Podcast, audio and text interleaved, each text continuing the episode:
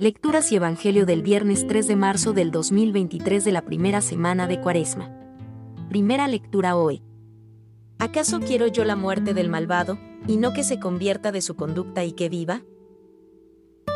Lectura de la profecía de Ezequiel 18, 21 a 28. Así dice el Señor Dios. Si el malvado se convierte de los pecados cometidos y guarda mis preceptos, practica el derecho y la justicia ciertamente vivirá y no morirá. No se le tendrán en cuenta los delitos que cometió. Por la justicia que hizo, vivirá. ¿Acaso quiero yo la muerte del malvado? Oráculo del Señor. ¿No que se convierta de su conducta y que viva? Si el justo se aparta de su justicia y comete maldad. Imitando las abominaciones del malvado, ¿vivirá acaso? No se tendrá en cuenta la justicia que hizo por la iniquidad que perpetró y por el pecado que cometió. Morirá.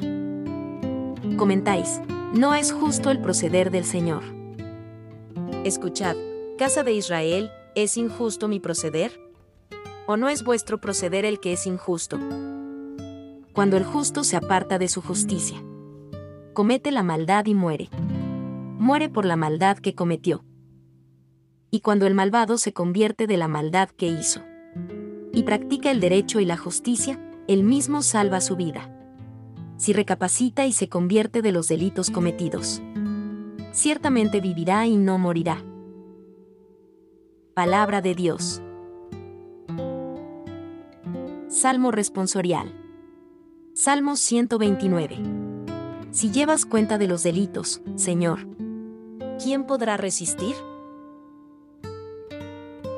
Desde lo hondo a ti grito, Señor. Señor, escucha mi voz. Estén tus oídos atentos. A la voz de mi súplica. Si llevas cuenta de los delitos, Señor, ¿quién podrá resistir? Pero de ti procede el perdón. Y así infundes respeto. Mi alma espera en el Señor. Espera en su palabra. Mi alma aguarda al Señor más que el centinela la aurora. Aguarde Israel al Señor, como el centinela la aurora. Porque del Señor viene la misericordia, la redención copiosa. Y Él redimirá a Israel de todos sus delitos. Evangelio de hoy. Vete primero a reconciliarte con tu hermano.